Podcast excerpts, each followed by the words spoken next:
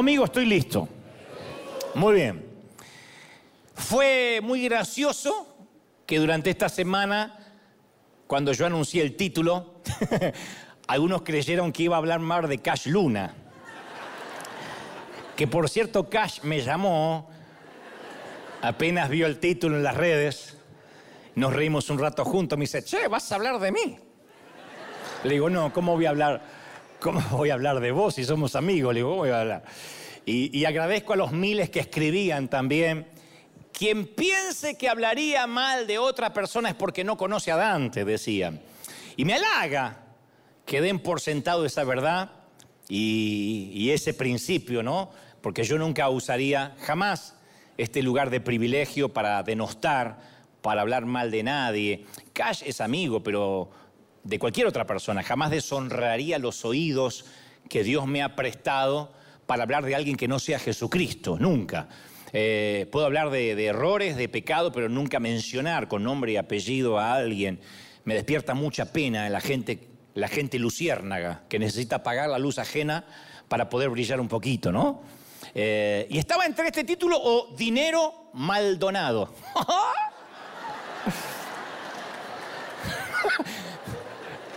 Pero dije, me voy a meter más en lío, de calles. Y finalmente me decidí por este, ya que considero que es muy bueno que de tanto en tanto hablemos de nuestra relación con el dinero. Yo creo que pocas cosas tienen el poder de arrojarnos a un caos como el estrés económico. Las finanzas fuera de control nos hacen muy vulnerables. Las parejas comienzan a tener problemas por dinero, eh, devienen en divorcios a causa del dinero, el desencadenante de que padres e hijos estén estresados. Tenemos miedo a contestar el teléfono o abrir el correo por temor a enfrentar otra factura atrasada, a algún acreedor. Y empezamos a estresarnos. Recuerda que el estrés es un asesino silencioso. De pronto hacemos catarsis, el cuerpo somatiza y empezamos a enfermarnos sin saber que nos estamos enfermarnos, enfermando a causa del estrés económico. Todas las mañanas esperando lo inevitable, una quiebra, que nos echen de casa, eh, que se nos arruine el crédito, en el mejor de los casos, a veces se trata de no tener para comer. Entonces no importa la buena intención con la que armemos nuestras agendas, con que diseñemos nuestro día, eh, una relación disfuncional con el dinero dará como resultado una sensación constante de estar acosado, de estar asediado, como que uno ni siquiera, si somos cristianos, podemos adorar a Dios con libertad, porque siempre está ese, ese, esa sensación de, de angustia. Yo lo escucho todo el tiempo, estoy estresado, me atosigan las facturas, me abruman las deudas, Estoy preocupado sobre qué hacer para mantenerme a flote. Y si bien la mayoría de nosotros hemos pasado por diferentes situaciones financieras difíciles, cada una tiene su propio afán. No hay modo de minimizar, simplificar nuestra vida cuando nuestra relación con el dinero está fuera de control. Y yo quería hablar de esto hace mucho, pero dicho esto, esta relación disfuncional con el dinero que nos estresa, yo quiero hacer también una aclaración pertinente y, muy encomiable que hago cada vez que hablo acerca de este tema. Yo estoy plenamente consciente, porque me considero medianamente inteligente, entonces estoy plenamente consciente que lucho contra el estereotipo de que a los pastores lo único que les preocupa es que la gente dé más dinero. Por eso yo siempre les digo que inviten a gente que no conoce a Dios, amigos católicos, ateos, testigos de Jehová, que nunca se van a avergonzar por traerlos a River, porque yo voy a empezar a manipular para sacar dinero. De hecho, estoy hablando esto y aquí ya levantamos la ofrenda. O sea, esto no percibe el afán de mover las emociones de nadie para que alguien ponga. No. Y lo entiendo esto de que tenemos mala fama, que los oradores tienen mala fama, los predicadores, porque todos hemos conocido a predicadores avariciosos cuyo único enfoque pareciera que fuera forrarse los bolsillos. Yo no puedo hablar de lo que motiva a esta gente, no sé por qué lo hacen, pero sí puedo hablar por mí mismo y por otros innumerables líderes que somos diáfanos y transparentes con el manejo del dinero. Y lo que siempre me avala para hablar de este tema es que River no necesita más dinero del que ya sus miembros siembran fielmente. Somos muy prósperos y seguiremos sembrando al mundo y seguiremos dando y seguiremos bendiciendo como te mostraba recién lo de Cuba. Pero pareciera que cuando Dios dice una verdad, el enemigo intenta depositar un error para que no huela literalmente a herejía. Siempre la mentira está escondida en medio de la verdad. En otras palabras, cuando Dios nos revela una palabra, el enemigo trata de hacer que abusemos de esa palabra, la transformemos en un error al llevarla fuera del eje, fuera del equilibrio.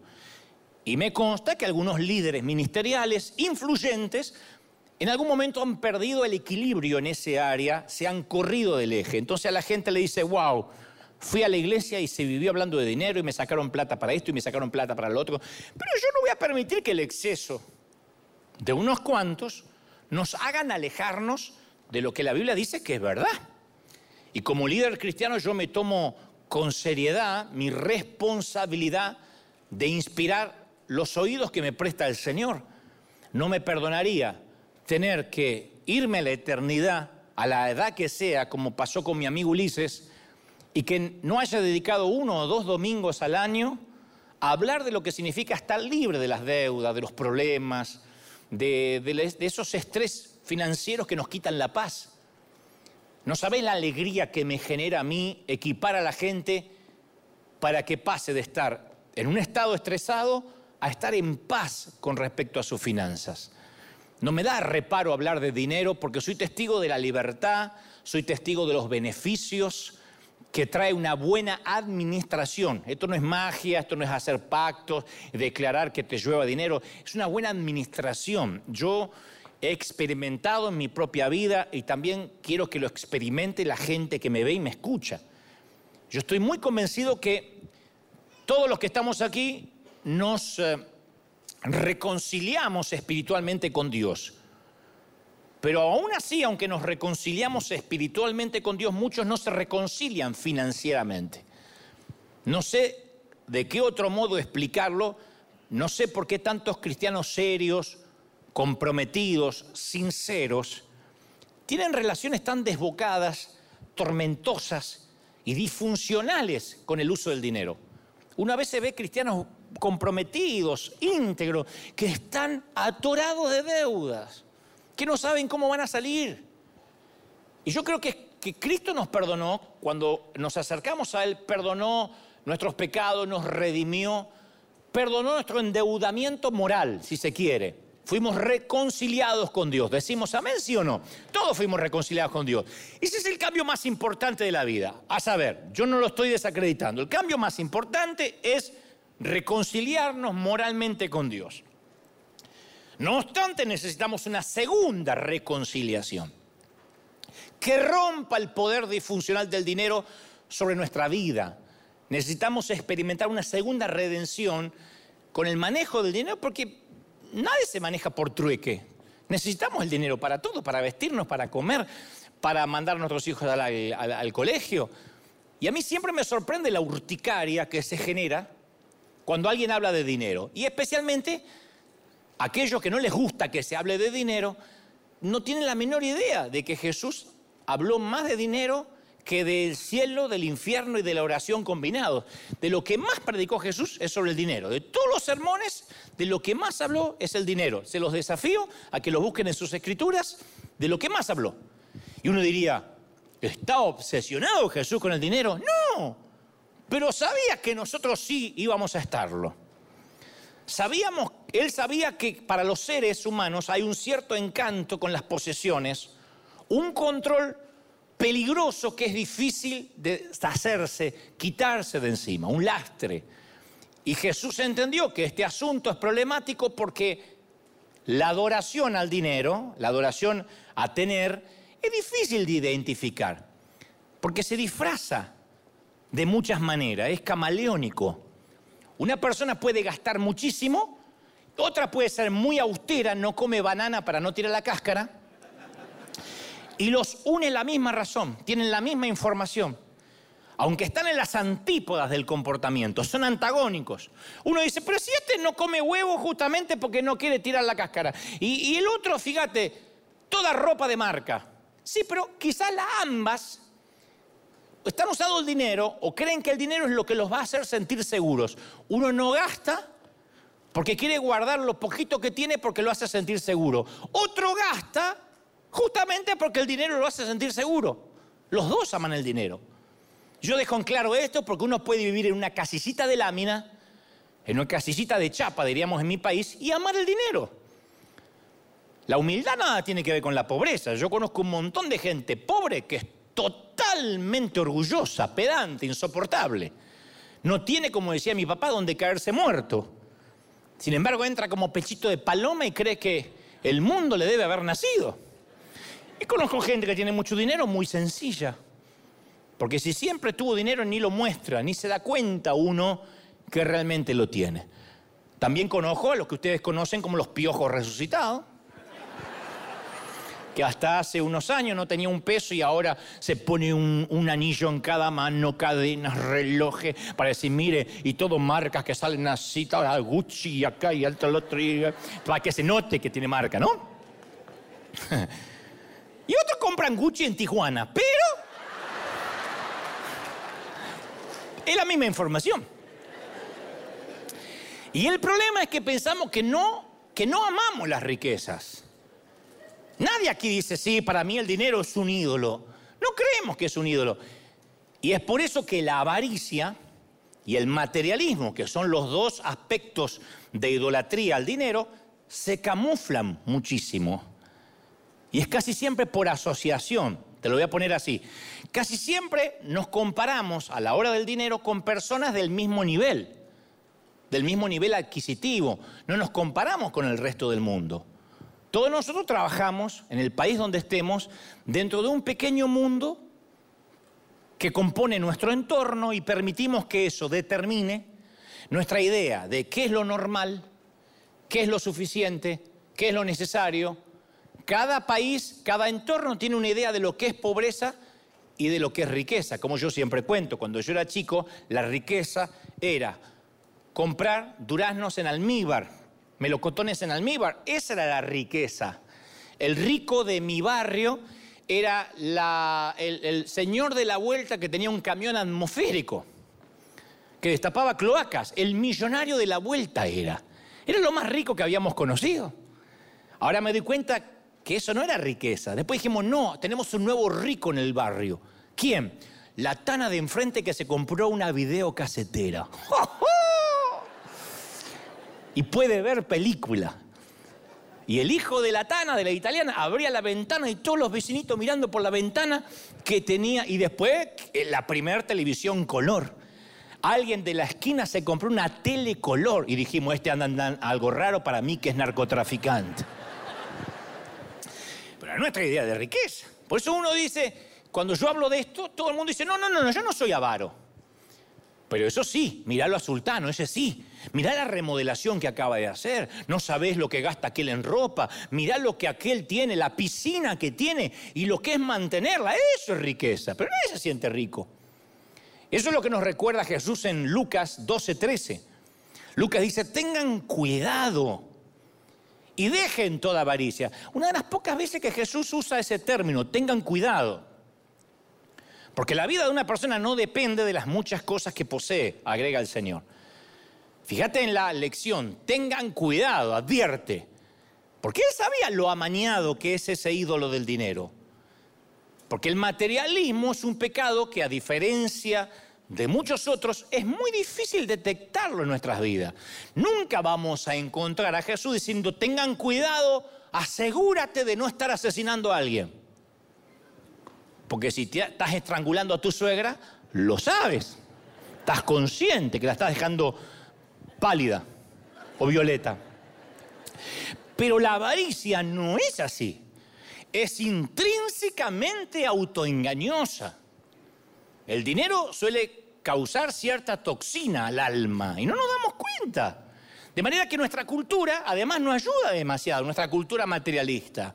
Entonces Jesús no fue ambiguo con respecto al peligro de este ídolo. En una ocasión dijo en Mateo 6, 24, eh, dijo, ninguno puede servir a dos señores, ninguno. ¿Por qué? O aborrecerá a uno o amará al otro, estimará a uno y menospreciará al otro. No podéis servir a Dios y a las riquezas. Lo dijo claro. No dijo, bueno, uno puede hacer una dicotomía en el corazón. Eh, o quizás pueden ser mutuamente excluyentes, estás con uno eh, y también podés tener cariño por el otro. Él dijo, no, si amas a uno vas a odiar al otro. Qué duro. Si yo amo el dinero voy a odiar a Dios. Si amo a Dios voy a odiar el mal uso del dinero. Así que insisto, a esta altura del mensaje, con que cambiemos el paradigma de, bueno, este mensaje le va a venir a fulanito que yo sé que se acaba de comprar una casa. No, yo quiero que todo el mundo hoy examine este asunto, este mensaje desde la perspectiva de esta persona egoísta y avara, fácilmente podría ser yo y no me doy cuenta. Voy a mantener mi corazón sensible a que tal vez Dios pueda enseñarme algunas cosas importantes hoy.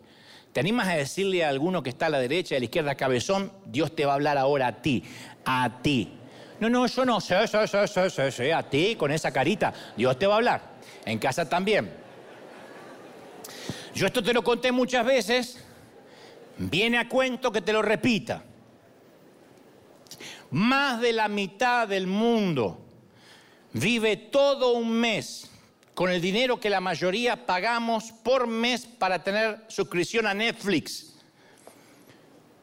o con la mantención de un celular con su respectivo gasto. Reciente contábamos de Cuba, cuatro huevos al mes le da el gobierno. Una porción de pollo, chiquitita así, de pollo, cada tres meses. Lo cual nos lleva, uno puede decir, bueno, la isla, estamos hablando de una isla eh, con un gobierno totalitario hace años. Bueno, si comemos dos veces al día, dos veces, estamos dentro del 4% de los asalariados activos de hoy. Y bajo cualquier definición, etimológicamente, te guste o no te guste, eres rico. Comiendo dos veces al día, somos considerados ricos dentro de la población mundial. Si además, ya esto estamos hablando de empezar, vamos a meternos en lujos desmedidos. Si además nos bañamos, cuando querramos, o sea que contamos con agua corriente y posiblemente, si eres muy rico, agua tibia, ni agua de pozo fría, ni agua de tanque, sino agua corriente y tibia, entonces estamos dentro del 8% de los asalariados más ricos del mundo agua tibia. Eso es decir, hace mucho calor, me voy a pegar una ducha fría, una un regaderazo frío también. ¿Mm? Y digo esto porque para honrar a Dios con nuestra riqueza, lo primero que hay que admitir es, bueno, ¿yo soy rico o no soy rico? Si no, esto siempre es, ah, esto ser para los gringos, para los que están en Suiza. No, esto para nosotros. Comemos dos veces al día, nos bañamos, ya somos ricos. De otro modo, si no nos consideramos ricos, vamos siempre a esperar que alguien más honre a Dios con sus riquezas. O lo que es peor, vamos a depender toda la vida que nos ayuden, que nos den. Hay países completos que dependen de la obra social, de la ayuda del gobierno toda la vida. Es discutible, yo no soy antisocialista ni mucho menos, pero es discutible si el gobierno tiene o no que ayudar, pero es duro y trágico cuando ya nadie quiere trabajar y todos pretenden una ayuda. Hay gente ciega. Hay gente no vidente que cuando Jesús le pregunta, ¿qué milagros quieres que te haga? Dice, necesito un bastón blanco. y escogen la parálisis o la ceguera para vivir dependiendo de los bastones ajenos y luego culpan a Dios por no poder caminar. Y en estos años yo he aprendido con dolor que cuando una persona recibe y recibe y recibe ayuda sin haber trabajado para obtenerlo, es porque trabajó otra persona para que él lo tenga. Esto siempre es así. No existe nada gratis, no hay nada gratis. Ni la salvación es gratis, le costó la sangre al Hijo de Dios. Es gracia, no es, no es gratis. Mis eventos, los, superclásicos de la juventud, en todos los estadios en Argentina, Tres River, Vélez, Boca, el Obelisco, nunca fueron gratis. Alguien los pagaba. Para que 90 mil personas no tuvieran que pagar entrada, pero nunca me dijeron, Dante, te damos el estadio River gratis, vení que te damos gratis el, equipo, la logística, los boletos, el sonido. Nunca. Y a veces todavía hay gente que me escribe, ¿qué? ¿Ya no haces más gratis? Sea, no confías en que Dios te provee. O sea, que Dios me provee a mí para que haga las cosas siempre gratis para Él, que es un ratón miserable que no quiere poner un solo centavo. O sea, ¿por qué no le provee a Él? ¿Por qué me tiene que proveer a mí siempre? Entonces siempre hay gente que está esperando un bastón blanco, no quiere ver. Ni los gobiernos pueden entregar nada a nadie si primero no se lo quitan a otra persona. Porque los gobiernos no lo suelen sacar del Tesoro Nacional. Generalmente nuestros países ya no tienen tesoro. Y cuando la mitad de las personas de un país llegan a la conclusión de que ya no tienen que trabajar, porque la otra mitad del país está obligada a hacerse cargo de ellas, y la otra mitad que trabaja se convence que no vale la pena trabajar, porque se les quitará a aquellos que han logrado con esfuerzo para mantener los vagos que no trabajan, es el fin de una nación. Cuando la mitad espera que la otra mitad lo mantengan, los que mantienen se pudren de mantener, se cansan. Y los mantenidos dicen quiero más, y cada vez son más los mantenidos y menos los que mantienen. Entonces no se puede multiplicar la riqueza dividiéndola. ¿Cómo vamos a multiplicar la riqueza dividiéndola? Y lo que no funciona para una nación, no funciona tampoco para nuestra vida espiritual y financiera. Entonces, así como hay tantos cristianos que dicen, Señor, heme aquí, envíalo Él, hay otros que dicen, si yo fuera rico, sería generoso y le daría mucho a los demás. Entonces, ahí, si yo fuera rico, hace que quedemos fuera, excluidos de este mensaje. Yo creo que entendamos que todos los que estamos acá somos ricos, todos. Si por lo menos van a comer una vez al día, ya si son dos, están a la altura de un tram, pero es dos. Pero con una vez, ¿no? Como declara Santiago Santiago 1.17, toda buena dádiva, todo don perfecto desciende de lo alto, donde está el Padre. Entonces Dios nos dio la vida, la capacidad de trabajar, trabajo es dignidad, el trabajo es digno.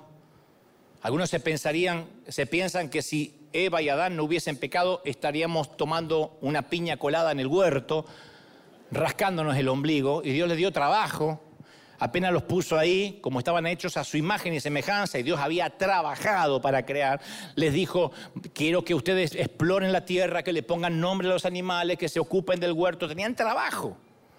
Lo que vino con el pecado fue la maldición de ganarse el, el pan con el sudor de la frente, con espinos, porque la tierra produciría espinos, pero el trabajo es digno.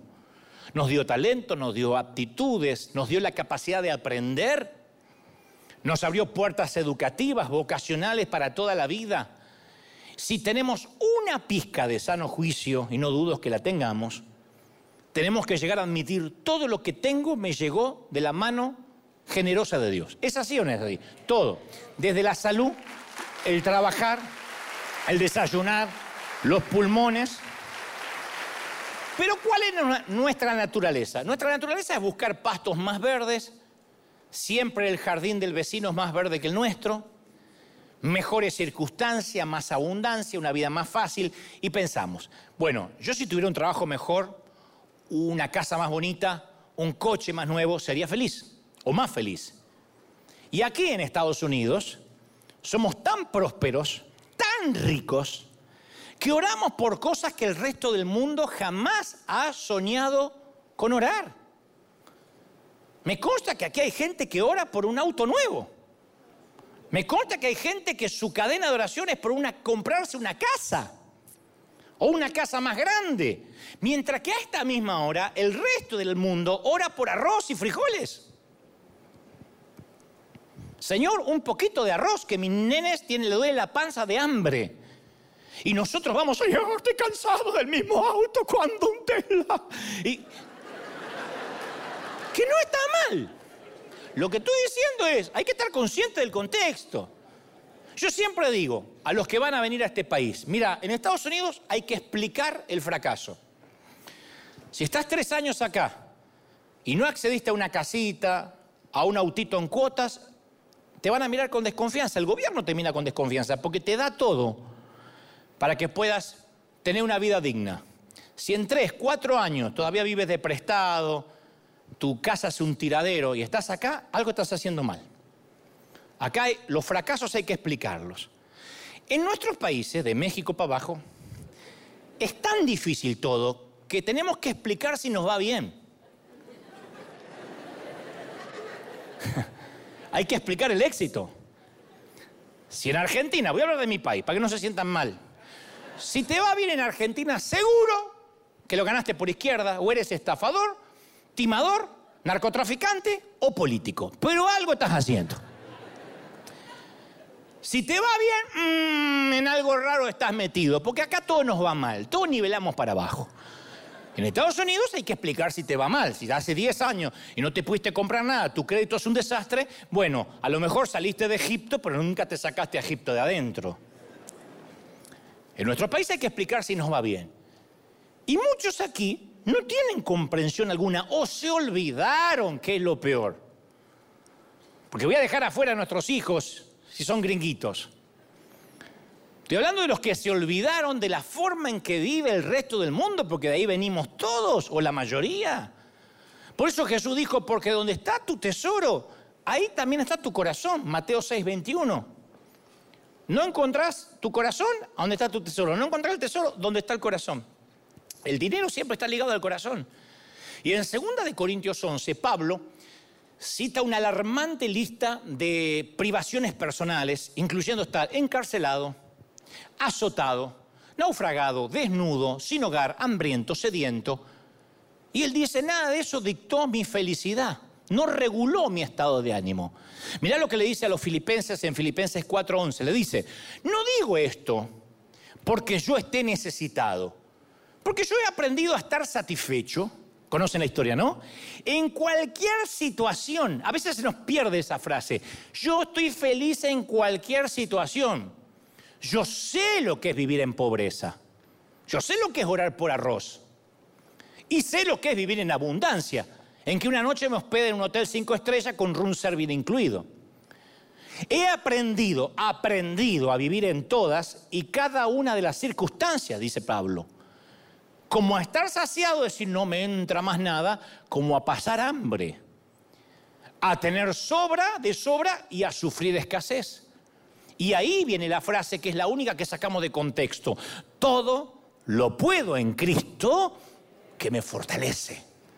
Pero para que Cristo me fortalezca en todo, yo tengo que aprender a vivir en las distintas temporadas. Somos cristianos, sí, pero la provisión puede aumentar o disminuir a lo largo de la vida. Y eso no te hace menos o más cristiano, tener más o menos fe de la abundancia a la necesidad y de la necesidad a la abundancia. Para nosotros podemos estar en ambas temporadas y saltar de una a la otra y nunca perder el contentamiento, nunca perder la felicidad. Nosotros nunca deberíamos perder la felicidad, digo los hispanos, por el sitio de donde venimos. No te voy a aburrir con las historias de siempre, pero los que heredamos todo, lo que comíamos salteado, lo que los viernes teníamos que tomar un té, porque era todo lo que había y un poquito de pan, no deberíamos nunca ser personas desagradecidas o descontentas. Pero nuestra responsabilidad para que Cristo nos fortalezca es hacer ajustes para que podamos vivir en la provisión de Dios, ya sea en los tiempos que provea poco, en los que provea mucho, en las distintas temporadas. Porque la provisión de Dios puede que incluya algunas subidas y otras bajadas en la vida, cambios de trabajo, el, clima macroeconómico, que íbamos a pensar que Estados Unidos iba a vivir una inflación, que la gasolina iba a aumentar. Hace años que yo vivo aquí y, la gasolina nunca casi se ha movido de precio. ¿Quién iba a pensar? Imagínate nuestros países, las decisiones que toman los gobernantes, las decisiones que tomamos nosotros, todo eso va a afectar los niveles de provisión. Y conocemos la paz financiera cuando? Cuando aprendemos a vivir con gozo con lo que toca vivir ahora. A veces toca hacer el equilibrio y pararse encima de una piedrita hasta que baje el agua. Y a veces uno puede bajar los dos pies. Pero cuando uno gasta de más y, se apoya en la deuda para mantener un estilo de vida artificial o inflado con esteroides, es como si le estuviera diciendo a Dios, Dios, te equivocaste, porque yo en esta temporada yo necesito más dinero, Así que me voy a meter en deuda para alcanzar un nivel de provisión más allá de lo que me estás proporcionando con mis propios ingresos. Perdóname, pero me voy a meter en crédito y me voy a meter en deuda. Y por medio de gastos excesivos, tarjetas de crédito, que esto no pasa en América Latina, pero sí acá, tarjetas de crédito hasta el tope. Algunos sacan un billete y Washington hace, ay señor, Washington es así. Préstamos exorbitantes para un auto que no necesitamos, préstamos hipotecarios, la deuda nos embauca para que disfrutemos temporalmente de un falso nivel de provisión. Es un falso nivel de provisión porque nos hace sentir bien por un momentito, pero la deuda nos coloca en esclavitud con el prestamista. Y un día se va el verano, empieza el otoño, las hojas caen, una enfermedad, una internación, un gasto que no contabas y estás metido en un estrés que afecta tu espiritualidad. Cuando todo se derrumba y nos ahogamos por el peso de la factura que no podemos pagar, colapsamos. Yo te hablo con, con, autoridad, porque yo he estado muchas veces en esa estación de la vida, en que no puedo respirar. Pero ¿cómo pagamos? ¿Y cómo hacemos? ¿Y cómo salimos? Y mucha gente no tiene el ingreso para sostener el estilo de vida que llevan. No pasa acá, pero pasa en otros lugares, allá del otro lado de la pantalla y en el otro servicio. La razón es el orgullo. Me consta que hay gente que quiere manejar un auto que el amigo maneja y, quiere tener el tipo de casa que la vecina tiene y no ganan lo suficiente como el amigo y la vecina en este momento y se meten en el lío financieros. Y Dios nunca tuvo la intención que nuestras decisiones financieras fueran dictadas por lo que la otra gente maneja, viste o hace. Dios dice, porque la Biblia habla de finanzas, dice, si tenemos ropa y comida, que esté feliz. Ropa y comida. Él dice, no es que, a ver, estate contento si tienes ropa y comida si naciste en África, India o Haití. No, la Biblia no hay, no presenta un parámetro diferente para aquellos que viven en los Estados Unidos, de otros. No, no, no es un asunto cultural, es la Biblia, dice ropa y comida. Ya con eso deberíamos estar felices. No es que más de eso está mal, pero con eso deberíamos estar felices. Desnudo hoy no veo a nadie, creo. Y creo que todo el mundo va a comer. Pero el amor a tener más, a ser ricos, nos dice, no, no te puedes contentar solo con ropa y comida. La codicia siempre nos va hacer sentir que para estar contentos necesitamos un poquito más. Y Eclesiastés 5.10, el sabio Salomón dice, el que ama el dinero nunca se va a saciar. Nunca. El que ama la abundancia no se va a saciar nunca de las ganancias. Me consta, estos días estoy hablando con muchos artistas, con mucha gente de mucho dinero, y están vacíos, tristes. Hablaba con alguien que es muy rico que me decía, no sabes lo que es la soledad antes de noche, tener que fumarme un purito solo, un habano, y esperar que pase la noche porque ni siquiera tengo ganas de dormir, no tengo con quién. Rico y tan pobre que lo único que tiene es dinero. La codicia nos empuja a comprar cosas que no necesitamos con dinero que no tenemos. Por eso mucha gente termina con úlceras y con todo tipo de problemas de salud, que es la manera que tiene el cuerpo de somatizar, de explotar, porque está harto del estrés financiero. Y Dios no quería que te enfermes. Es más, los cristianos deberíamos tener más gozo que nadie, más alegría que nadie. Pero ¿qué hace la codicia o el estrés financiero? Nos roba la alegría, nos roba el gozo, y no te equivoques, no es que Dios no quiere darte más. Yo soy el que dice que Dios quiere bendecirnos, Dios quiere darte los deseos de tu corazón. Él es un Dios como un papá que te mima. Pero para poder tener las bendiciones de Dios, así como nuestros hijos en casa, tenemos que estar dispuestos a hacer las cosas a su manera. Pablo le dijo en 1 de Timoteo 6:10, la raíz de todos los males es el dinero, por lo cual, codiciándolo algunos, se extraviaron de la fe, o sea, tenían fe pero en un momento, entre un trabajito que le da 50 dolaritos más, prefieren el trabajito antes que venir a la iglesia. Se extraviaron de la fe. Y se torturaron con muchos dolores. La gente ha abandonado familias por causa de dinero. Padres que le niegan la manutención a sus propios hijos porque está peleado con la madre de sus hijos y desaparece. Todo es cuestión de dinero gente que abandona la iglesia por cuestión de dinero. Yo conocí mucha gente que llega a las iglesias porque piensan que Dios le va a dar bendiciones financieras. Y cuando no funciona rápido, abandonan la iglesia y se van a otra parte como si cambiaran de casino. Porque la iglesia no es un multinivel. No se puede pactar. Escucharon a predicar a alguien que dijo, no, Dios te quiere dar, Dios te quiere bendecir, Dios te quiere bendecir, corre al altar que Dios te va a bendecir. Entonces decidieron probarlo. Pero su motivación no tenía nada que ver con buscar el corazón de Dios. Su motivación era hacerse ricos.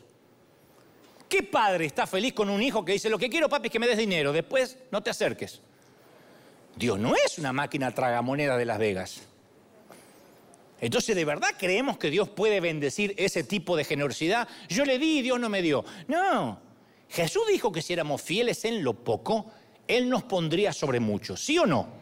Lucas 16, 11 lo deja claro. Dice, por tanto, escucha esto, a mí me parte la cabeza esto. Si Jesús, si había un tipo que sabía ser práctico, pragmático para predicar a Jesús, sin anestesia, así hablaba el tipo. Si no fuiste fiel con el uso de las riquezas injustas, ¿cómo Dios te va a confiar las riquezas verdaderas? Oh. si no sabes administrar un salario, ¿vos crees que Dios te va a dar las grandes riquezas del reino? Esa es la prueba del dinero. Si no podés manejar el dinero terrenal, si hace 30 años que estás endeudado, ¿cómo pretendés manejar tu destino espiritual?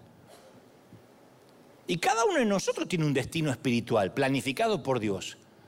Pero hay algunos que nunca lo van a alcanzar, nunca van a alcanzar la plenitud porque no pudieron nunca poner sus finanzas bajo control. Un tipo que fue desbocado en sus finanzas personales va a ser un desbocado cuando sea pastor. Son los tipos que levantan cuatro ofrendas, no pueden construir un templo, tienen 30 miembros que los esquilan y los esquilan hasta que no tenga más lana y no saben qué sacarle. Y son desbocados porque así fueron en su vida. En lo poco fueron, fueron desbocados, en lo mucho también. Entonces la, la, deuda y la presión financiera nos puede mantener en atadura por años e impedirnos que Dios nos lleve a hacer cosas grandes. Incluso me consta gente que perdió grandes oportunidades de Dios debido a sus pobres decisiones financieras. En mi barrio siempre había un almacenero no sé si todo el mundo sabe esto según el país donde haya nacido, pero en Argentina los almaceneros, los que tenían tienda, negocios, siempre eran italianos, gallegos, porque después de la Segunda Guerra Mundial Argentina le abrió la puerta a todos los europeos y el que no sabía arar la tierra se ponía a un negocio, a vender lo que sea, ramos generales, había de todo. Y eran almaceneros de alma, de los que te anotaban en la libretita. Decirle a tu mami que venga a pagar, ¿eh? Si no va a aparecer un accidente, porque era medio mafioso también.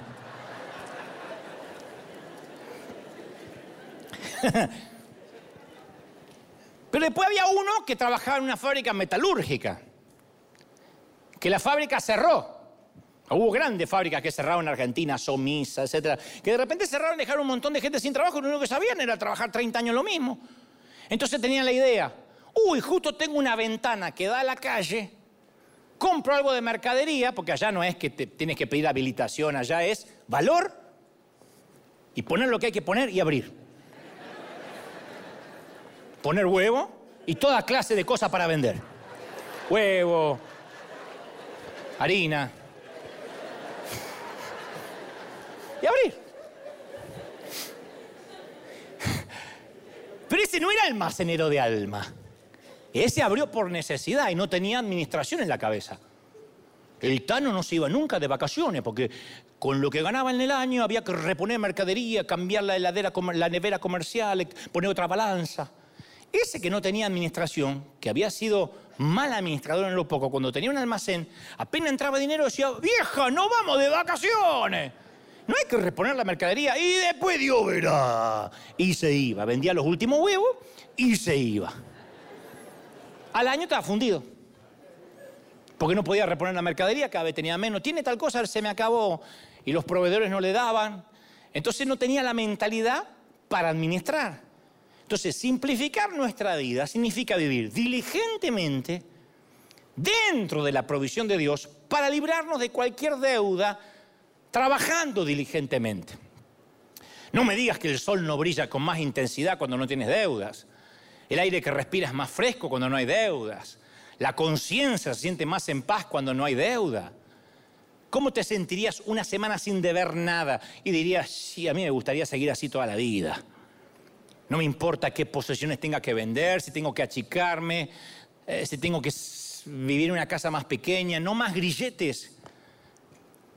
¿Por qué mantenemos un elefante blanco? ¿Por qué nos ponemos un elefante blanco y después nos, nos dedicamos a mantenerlo?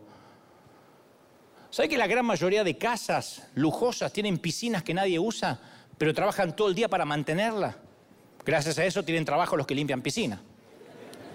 Y los jardineros, en un jardín que ellos nunca usan. Entonces, cuando toma la decisión de decir, a ver, yo no necesito tanto, y esa decisión viene con la edad, y ojo, la edad no es lo mismo que la madurez, ¿eh? envejecer, envejecen todos, maduran algunos. Entonces, cuando uno va madurando, dice, a ver, yo no necesito tanto. Rico no es el que más tiene, sino el que menos necesita. Ese es el día de la emancipación económica. Y yo sé que algunos están escuchando una vocecita ahora que le dice, vos estás demasiado metido, vos no vas a salir, este, ni, siquiera es para vos este mensaje. Cuando predique para desesperado a punto de suicidarse, ahí te anotás. Esa voz no es de Dios, esa voz es del maligno, no es verdad, puede salir. Si te compromete con ciertos principios, puedes salir de tus deudas en menos tiempo de lo que imaginas porque Dios quiere eh, redimirte. Dios quiere sanar tu economía. Alguien tiene que decir amén, ¿sí o no? Dicho esto, y acá se va a poner bueno, yo no me voy a disculpar, no pienso disculparme por comunicar, por transmitir lo que la Biblia enseña sobre dar, sobre ofrendar, sobre diezmar. Porque predicar una parte de la verdad es tan hereje como no predicar nada. Yo no soy quien para censurar lo que puede herir sensibilidades o no. Yo no tengo vela en este entierro. Ni a mí, ni a River nos va a beneficiar un solo centavo si pones tus finanzas en orden. Es por tu bien, no por el mío. Yo hablo de ello y hablo de esto simplemente por el beneficio que yo sé que traen las promesas de Dios que son claras. El Señor dice, honra a Dios con tus riquezas, con tus primeros frutos, tus primeros frutos de las cosechas, y tus graneros van a reventar, tus bodegas van a rebosar de vino nuevo.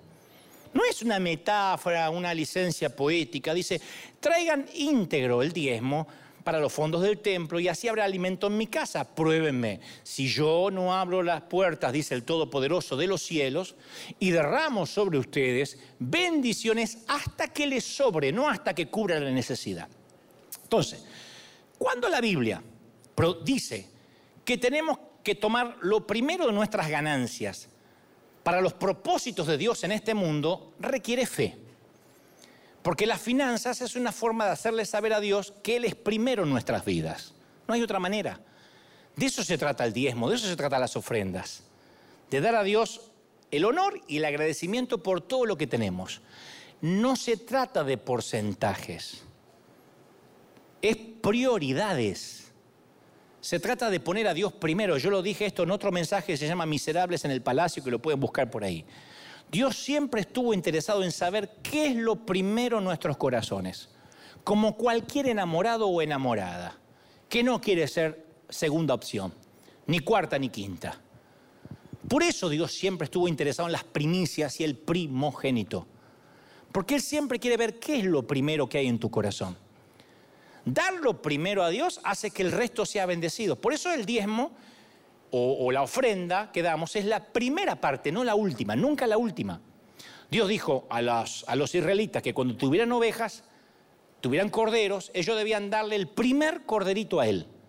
No dijo, esperen que tengan diez corderos, si les llega a sobrar uno, me lo traen el domingo. No. Dios dijo, quiero que me den el primero.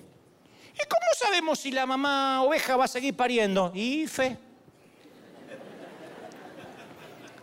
Se necesita dar el 10% primero, no el último 10%. Entonces, si alguien acá, de casualidad, que yo no creo, porque ustedes yo sé que lo tienen claro, pero alguien por acá dice yo, acá está lo de la renta, acá está lo del mortgage, acá está lo de esto, acá está lo otro, acá para el veneno a la suegra, acá está... La... Y, y, menos mal, me sobró para el diezmo. No lo des, usalo en otra cosa. No es me sobró, este mes me sobró. No, deshonra a Dios. Es el primero. Una décima parte se trata de lo primero, dar la primicia a Dios. Apenas cobro lo que no es mío. Las grandes sociedades saben eso.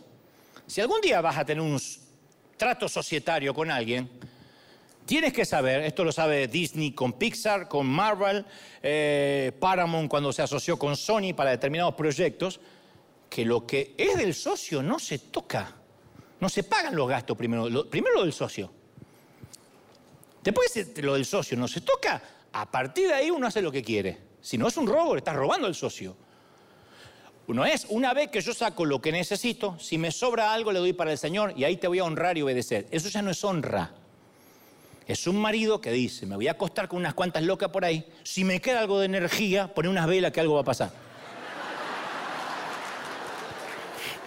¿Se entendió la metáfora?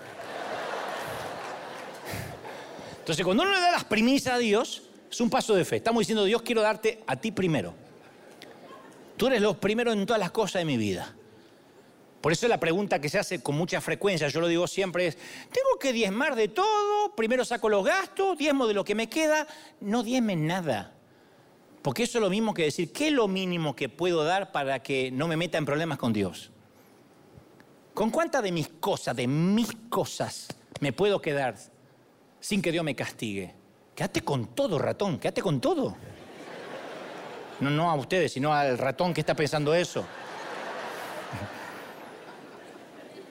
Sigue viviendo tu miserable vida y no intentes negociar con Dios. ¿Con cuánto de lo mío me puedo quedar? Dios hace así, te cierra el grifo de los pulmones y no te levantas más a trabajar, quedas en estado de coma. ¿Es así?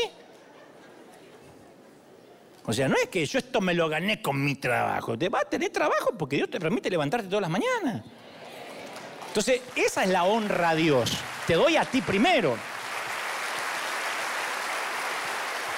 Si piensas que puedes negociar o especular, yo digo siempre mejor que de verdad, de verdad, no des nada. Porque no sirve. No le sirve ni a la iglesia, ni a las misiones, ni a lo que enviaste, ni te sirve a ti. Es dinero mal habido. Cuando uno dice, de lo que me sobra, di. Es como presentarse, digo siempre, ante el, Día de la Madre, ante la mamá y decirle, mami, ¿cuánta es la mínima cantidad de dinero? ¿Qué gift card mínimo te puedo dar sin romper nuestra relación madre-hijo? Hace años se me acercó alguien y me dijo, quiero pedirte que ores. Esto se me acerca mucho, pero recuerdo este en particular. Dice, quiero que ores porque estoy por cobrar una herencia que me están trabando los abogados de la otra parte. Si la cobro y si me ayudas a orar, prometo una buena cantidad de dinero para la iglesia. Me quería sobornar. Entonces yo le pregunto al coimero este. Coimero. Le digo, ¿vos repartís algo de tu dinero ahora? Digo, ¿ofrendás diez más para alguna causa, algún individuo, alguna fundación? ¿Ahora? Me dice, no, ahora gano el mínimo. ¿Y qué te hace pensar? ¿Que vas a ser generoso? ¿Con una herencia? Si no sos generoso, sos ratón con un salario mínimo. ¿Qué te hace pensar? ¿Que la generosidad viene después con el dinero? La generosidad no viene con el dinero, ¿eh? Acordate que la plata, la plata no hace mal a gente a nadie, la plata muestra lo que había en el corazón de la gente. Cuando sos pobre nadie te mira. Cuando uno se hace rico, la gente empieza a notar qué clase de corazón tenía. La plata solo muestra lo que había. La plata expone, no cambia a nadie, expone lo que había.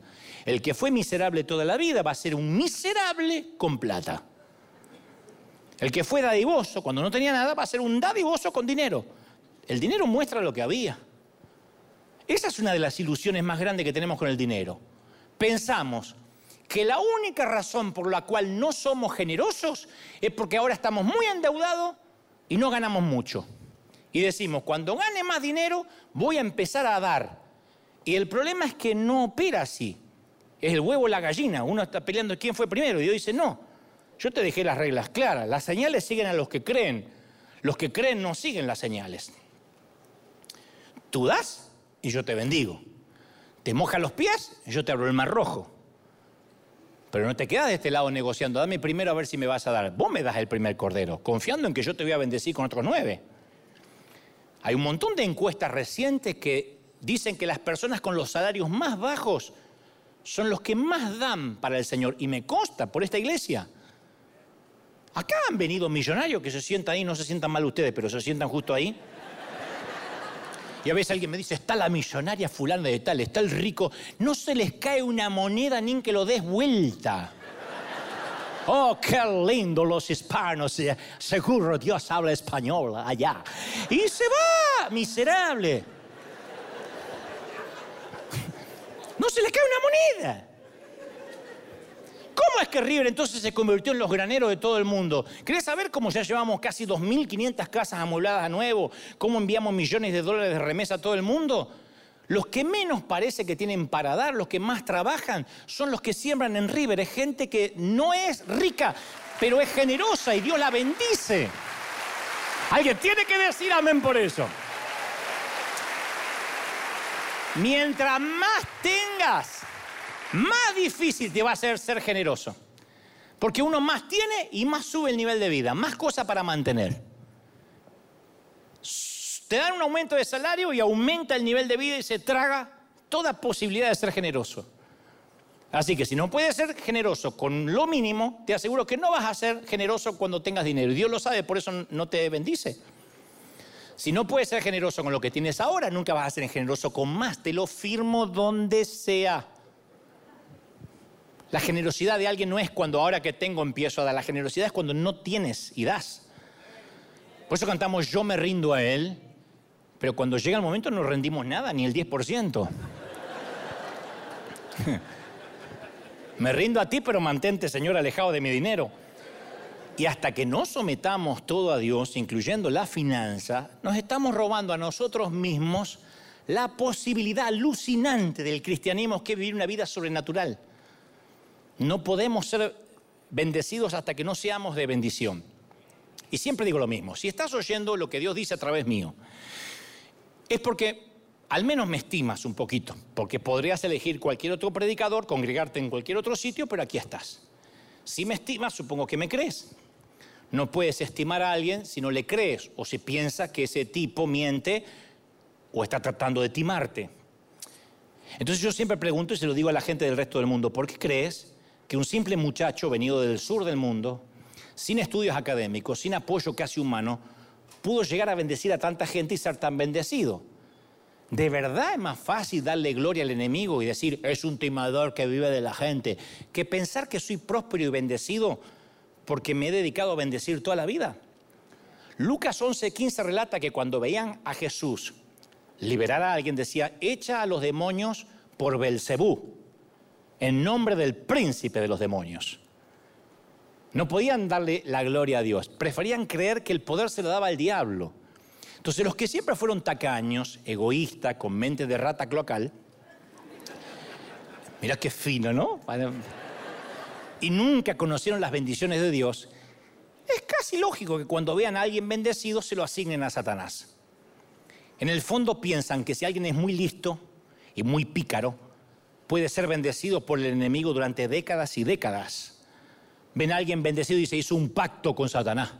Ni se les cruza por la cabeza que podría ser Dios el que lo está bendiciendo, porque ellos nunca han dado. Y por eso siempre esperan que alguien les dé las cosas gratis, les dé un bastón blanco o se las dé baratas. Cuando ven a alguien bendecido, dice, es porque está haciendo las cosas mal. Así como en nuestros países de América Latina hay que explicar el éxito, a veces los que somos bendecidos tenemos que explicar el éxito. Y bueno, lo explico. Nadie, nadie ha dado tanto como yo, nadie. Y por eso la bendición viene. Resulta, ¿cómo no te lo voy a decir? Resulta. Por otra parte, no necesito mucho para vivir. Eso me hace rico inmediatamente. No necesito un yate, ni avión privado, ni todas esas cosas que se dijeron que yo tenía. Más que yo alimento los buitres de tanto en tanto porque me gusta.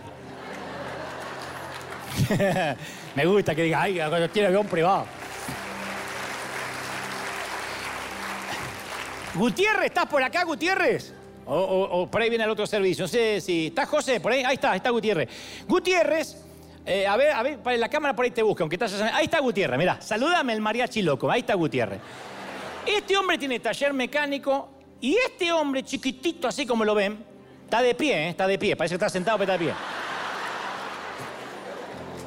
Ahí está Vicky, su esposa. Este hombre colecciona autos. Colecciona autos. De los caros, más baratos. No sé cómo hace, pero colecciona autos. Y él trajo una vez, durante la pandemia, una Ferrari de él, acá enfrente. Pastor, ¿no quiere venir a subirse a la Ferrari? Se la regalo, me dice. Y bueno, ¿para qué quiero yo una Ferrari? Si yo voy de acá casa, de casa a la iglesia, de la iglesia a casa, ¿para qué quiero una Ferrari? Pero digo, déjame aunque sea dar una vuelta. Di una vuelta a y se lo di. Y, y, una foto, porque es lo más cerca de una Ferrari que voy a estar y me saco así la foto.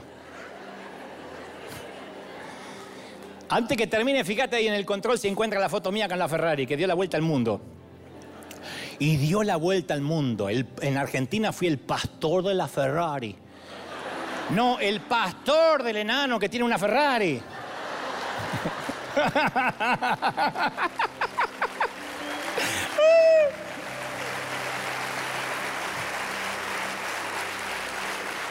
Yo digo, es, increíble. Pero a mí me gusta entonces alimentar. Otro diría, no, no, no, no. Yo dejé que hablar. ¿A qué me importa decir? Cuando uno conoce su corazón, cuando uno conoce su motivación, deja que la gente hable. La frase que se le, se le, acuña siempre al, Quijote de Cervantes, que no aparece nunca. Largan, Sancho, señal que, no, que cabalgamos. Todos dicen, como dijo el Quijote, nunca lo dijo. No está eso en todo el Quijote, pero es una frase popular. Y el colectivo imaginario de todos es pensar que lo dijo el Quijote. No lo dijo nunca Cervantes en su célebre obra, pero sí hizo popular la frase, ladran Sancho, señal que cabalgamos. O sea, si, si hay perros ladrando es porque son los tacos de los caballos que hacen ruido, ¿no? Bien vale la frase. Entonces pienso que la gente habla cuando ve la bendición, pero yo quiero que sigamos siendo bendecidos, yo quiero que sigamos siendo un ejemplo para el resto del mundo y que digan, Satanás lo bendice porque ahí hay libertinaje, porque no, no, no, esta es una iglesia de gente imperfecta. Pero damos, sembramos, la prioridad es el Señor. Vas a ver cómo te va a cambiar la vida cuando dices, a ver, ¿qué es lo que tengo? Lo primero es para el Señor. El Señor se conmueve por la ofrenda de la viuda. Se conmueve cuando das lo mejor que tienes y nunca va a ser deudor tuyo, no te va a deber nada. Él no va a decir, me diste, ahora te dejo solo, ¿eh? ahora te aguantas. No. Inmediatamente Él te empieza, cuando las motivaciones no es ver a Jesús como el genio de la lámpara, no es lo froto para que me dé, no es la raspadita, el bingo, el gordo de Navidad. Es creer que yo voy a honrar a Dios porque me da salud, porque me da vida. Ahí es cuando Dios te bendice. Y voy a terminar con esta historia que ya te la conté decenas de veces, pero la merita para culminar, te la voy a regalar. Hace un par de años fuimos a Uganda a visitar los orfanatos y las escuelas que sostiene River desde hace varios años. Vimos muchas casuchas, casas a los costados del camino. Una en particular estaba más maltrecha que las demás en la barriada. Y en realidad era una serie de sábanas que habían sido pegadas y levantadas con seis o siete palos tambaleantes. La familia que vivía ahí estaban cocinando algo, yo sé que te lo conté, sobre una olla llena de hollín sobre el fuego. La señora que cocinaba, luego me enteraría que era una madre sustituta, que cuida todos los huérfanos que puede o los que pueden venir a comer de su olla. Y ella trabajaba lavando ropa para una familia de más posibilidades económicas en Uganda, en la ciudad, que quedaba dos horas del camino, de camino hacia su casa. Ella gana 50 centavos al día y con eso le cocina a unos 8, 10 hasta 12 niños por día. Y alguien que íbamos en, el, bus, en el bus, preguntó qué estaban cocinando. Y el intérprete nos dijo, la señora dice que esta noche va a cenar galletas con lodo o galletas de lodo. Y yo pregunté, ¿qué son las galletas de lodo? Y el intérprete dice, galletas de lodo es literalmente lo que es mezcla de lodo con un poquito de aceite. Continuó explicando que aunque no tienen valor nutricional, les aplaca temporalmente los dolores provocados por el hambre. Y el corazón se me fue a los pies. Dije, ¿cómo es posible esto? Nuestros hijos pelean, se enojan, se enfadan cuando les obligamos a comerse los vegetales. refunfuñan si tienen que repetir macaroni porque ya comieron hace dos semanas. Y estos chiquitos desnutridos que se les hincha la panza así, se les hincha de barro. Comen barro con aceite. Y yo sí, cuando regresé de África, no solo regresé asombrado por la horrenda pobreza, sino que regresé convencido de que soy un hombre rico, a excepción de que pasé muchas décadas sin dinero, sin efectivo. Pero cuando me preguntan, ¿sos rico? Le digo, no, no, no, yo soy un millonario. No te atrevas a decir que soy rico, soy millonario. Y según el entorno de cada uno dice, época, debe tener yate, debe tener muchas casas, debe tener... Pero yo que viví el entorno de África, sé que soy multimillonario. Por lo menos, hasta la fecha nunca comí lodo. Y me convencí que todos los que ahora pueden verme a través de un dispositivo móvil son ricos. Todos los que ahora me están viendo aquí y allá sin que les duela la panza de hambre, son ricos. Todos aquellos que están bajo un techo que no es de lona, sea casa propia, renten o estén de prestado, son ricos. Todos los que tienen un celular son millonarios. Todos los que tienen más de una ropa interior son ricos. Porque estos chiquititos me decían que duermen desnudos para que durante la noche se les pueda secar la ropa que tienen. Tienen una sola ropa interior y con suerte uno o dos pantaloncitos. Todos los que hoy pudieron entender lo que dije y lo que estoy diciendo es por el simple hecho que hoy desayunaron y eso hace que el cerebro funcione de manera primaria. Entonces son ricos. Todos aquellos que hoy al culminar el mensaje irán corriendo a sus redes y decir, igual no comparto eso del diezmo, que es del Antiguo Testamento, eres rico, además de miserable y ratón, pero eres rico. Si tienes comida en tu refrigerador, ropa en tu ropero y un lugar para dormir, eres más rico que el 75% del mundo. Si además tienes dinero en el banco, pues, pues, porque significa que además tienes chequera. Y entonces te encuentras entre, los, entre el 8% de los más ricos del mundo. Hay gente que en la vida va a tener una cuenta de banco. Si esta mañana te levantaste con más salud que enfermedad, eres más afortunado que millones de personas que no van a sobrevivir hasta el viernes. Si nunca experimentaste peligros de guerra, la agonía de la prisión, de la tortura como Pablo, las punzadas horribles de las hambrunas, eres más afortunado que otras 500 millones de personas. Si puedes verme hoy, como digo siempre, es más afortunada que más que 3 billones que en el mundo no tienen internet, no tienen acceso al streaming. Y para todos eso va este mensaje. Es más fácil que un marinero meta su cuerda en una aguja antes que un rico entre al cielo. Y ustedes dirán, ¿y entonces estamos todos condenados? No, si ponemos en, eh, eh, en obra en práctica las palabras del maestro en 1 de Timoteo 6:17. Enséñale a los ricos de River y a los ricos que mirarán el servicio de River por streaming, enséñale a esos millonarios que no sean orgullosos ni confíen en su dinero, que es muy inestable. Mándales que hagan el bien, que sean ricos pero en buenas obras, generosos, dispuestos a compartir lo que tienen, aunque sea arroz. De este modo, atesorarán para sí un caudal en el futuro y obtendrán la vida verdadera. Y entonces serán enriquecidos en todo sentido para que en toda ocasión, no solo en temporadas, puedan ser generosos. Para que por medio de nosotros la generosidad de ustedes resulte en acción de gracias a Dios. Entonces no está en discusión si somos ricos o no. Lo que está en debate es dónde está nuestro tesoro y nuestro corazón. Y hay dos, dos opciones o, lo averiguamos esta mañana y tomamos la decisión de tomar las riendas y el control, o lo averiguamos en una cama de hospital en los minutos finales cuando ya no queda nada por cambiar. Por eso alguien hoy tenía que hablar de cash. Y a partir de ahora me desligo de toda responsabilidad. La palabra fue dicha. Lo que pase con tu vida financiera ni siquiera depende ya de Dios. Depende exclusivamente de ti. Vamos a celebrar al Señor, dar un aplauso al Señor de señores. Quiero que le des un aplauso si Dios te habló, dale un aplauso grande al Rey. Aquí en el mundo se escucha de que algo está cambiando en la atmósfera. ¿Tú lo crees? ¿De verdad que lo crees? Vamos, vamos, vamos, celebra, celebra, celebra al Rey de Reyes, celebra al Señor. El Rey está en casa esta mañana. Aleluya. Di conmigo fuerte. Vamos a repetir esta oración de fe. Di conmigo la primera redención. Di conmigo, Señor Jesús, entra en mi corazón. Perdona mis pecados. Anota mi nombre en el libro de la vida. Y ahora levanta las manos, voy a orar por tu reconciliación financiera. Aquí los que están del otro lado. De verdad, no importa si tu presidente es Biden o Fernández. No importa si un superministro va a venir a arreglar las cosas o las va a empeorar. No importa dónde vivas, en qué parte, en Venezuela, Nicaragua, Ecuador, Argentina o Suiza. El Señor me dice, mis principios funcionan para aquellos que ponen su corazón en las riquezas de los cielos.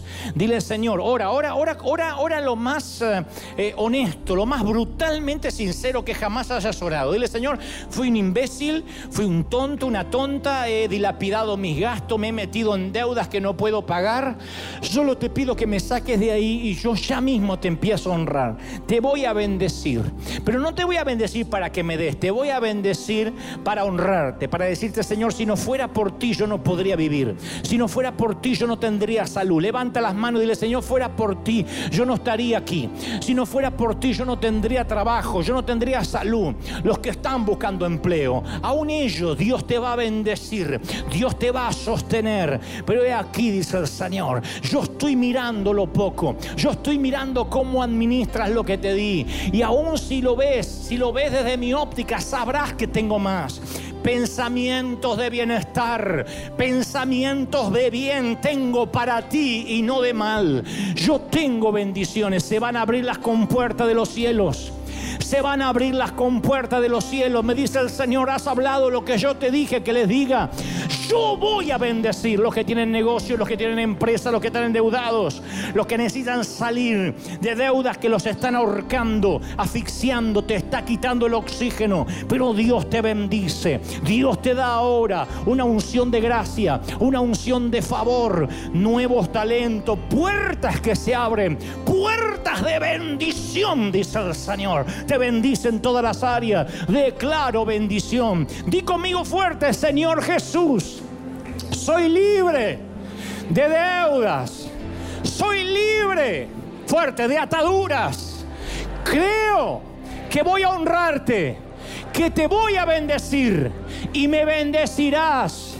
Termina el mes, fuerte, termina el mes. Cierro julio y comienzo agosto libre, próspero, fuerte, bendito. Amén, amén y amén. Así como lo has declarado, sea hecho en tu vida. Celebra al rey, dale un aplauso, se libera. Algo en la atmósfera se ha liberado hoy. Dios te bendiga, se nos fue el tiempo, firme como talón de oso. Hasta el domingo que viene, chao gente.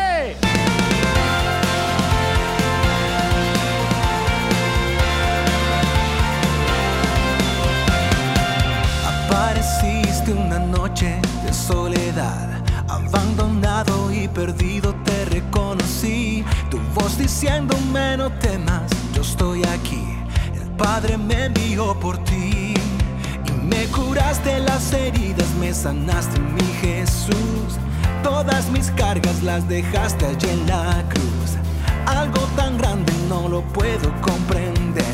Oigo tu dulce voz diciéndome una y otra vez. Oh, oh, oh, eres bienvenido, eres amado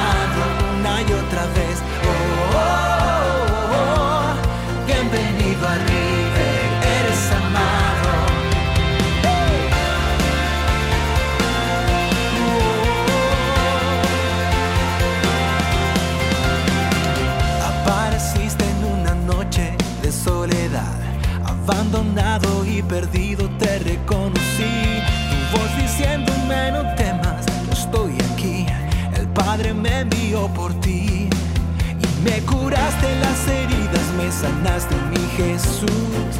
Todas mis cargas las dejaste allí en la cruz.